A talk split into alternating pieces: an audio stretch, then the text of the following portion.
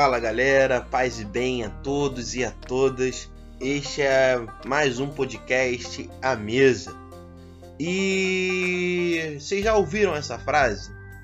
O beijo de minha mãe me tornou um pintor. Essa, fala, essa frase foi dita por Benjamin West no momento de sua vida, o qual ele se achava um pintor muito ruim. E a sua mãe, ao ver a sua obra de arte, o retribui com um beijo. E para ele esse beijo faz total diferença. Ao que dá confiança para ele a partir daquele dia se tornar um grande pintor. E eu começo com essa frase porque eu me localizo hoje é, em Efésios, capítulo 6, pensando ainda sobre o Evangelho e como ele afeta as nossas relações, eu me aproximo desse texto pensando nessa frase de Benjamin West, porque na cultura a qual esse texto foi escrito, a vida da criança não era valorizada. A criança, assim como a mulher, era vista como um objeto. E talvez até um pouco pior a criança, porque essa criança era vista como uma propriedade no mundo romano pelo seu pai uma propriedade ao qual ele poderia fazer o que quisesse, literalmente o que quisesse, mandar trabalhar no campo, mandar é, fazer outros tipos de atividades, ser açoitado, ser morto. Essa prerrogativa estava sobre a mão do pai até a vida adulta. Por isso que no mundo romano poucas crianças chegavam à vida adulta. E sem contar que se essa criança nascesse mulher, era um outro grande problema. Ao ponto que essa criança, quando nascia, dentro da cultura romana, ela era colocada aos pés de seu pai. E se o pai se, abraçasse, se achegasse à criança e pegasse nos braços e a levantasse, era um sinal que ele reconhecia essa criança como seu filho. Porém, se esse pai não fizesse esse tipo de ação, era como se tivesse renegando aquele filho e aquela criança seria abandonada. Totalmente abandonada.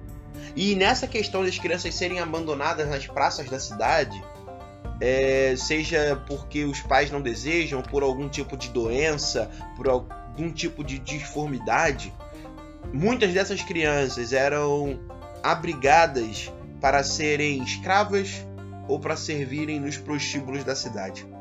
Essa era a condição da infância e da criança na sociedade romana. Talvez isso se pareça muito com o que a gente tem hoje.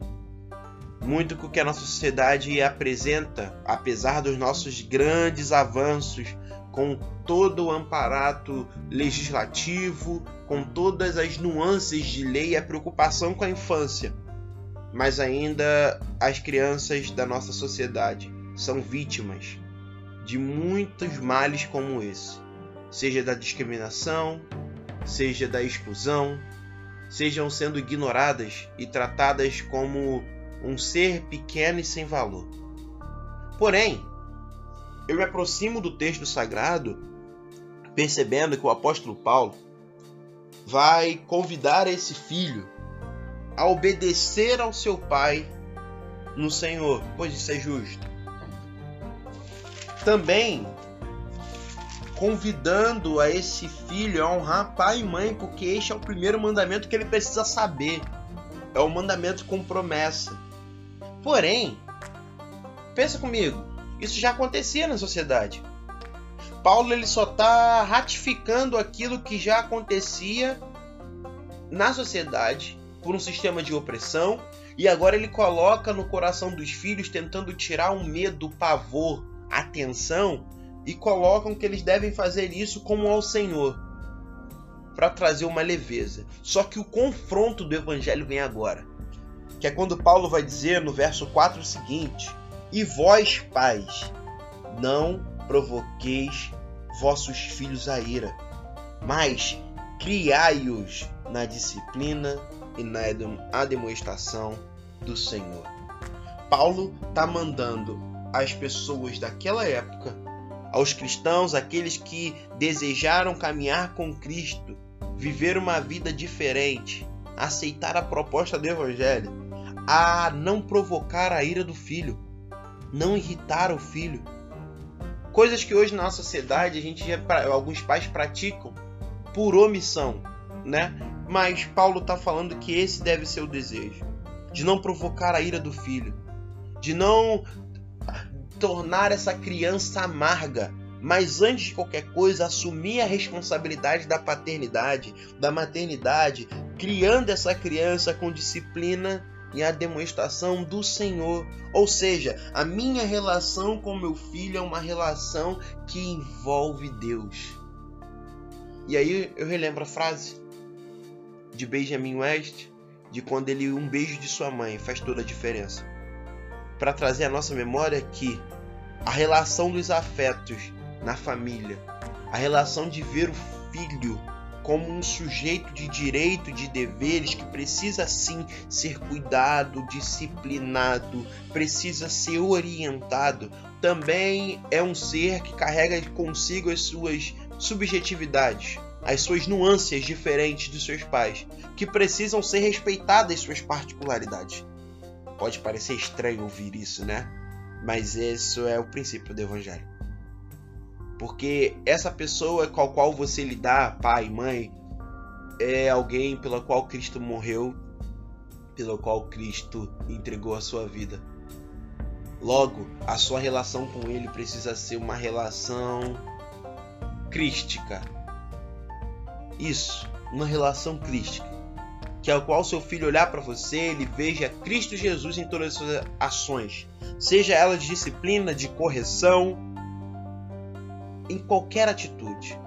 Isso vai exigir de você amor, tanto para exercer autoridade quanto para deixar partir, entender que não é a hora de dominar, mas de amar. E você também, filho, compreender que seu pai é digno de honra nessa sociedade líquida da qual vivemos, da qual estamos, todas as instituições parece que estão virando de avesso. É inválido eh, sacramentar essa percepção de que a honra ao pai e à mãe ainda é um mandamento. Só que a base que gere todas essas relações é o Evangelho de Jesus. Uau! Não há nada comparado a isso. O que gere essas relações, o que controla essas nuances, o que faz a percepção disso ser maravilhosa é a presença de Cristo dentro dessa casa dentro dessa família, dentro dessas pessoas.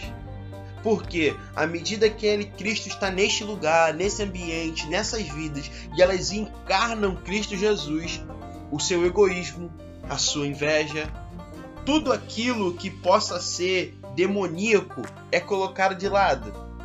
Porque em Cristo nós temos a experiência da cruz, do Cristo que ama, e se entrega, porque ao amar, ele entende que é necessário fazer alguma coisa, e esse fazer alguma coisa, antes de tudo, é morrer e se, entregar.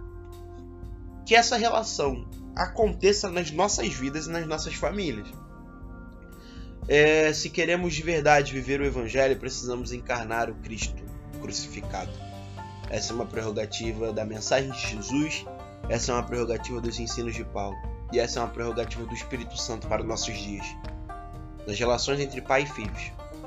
Que nós venhamos a abrir mão da nossa vontade e desejo e encarnar a vontade e o desejo de Cristo Jesus. Fique em paz.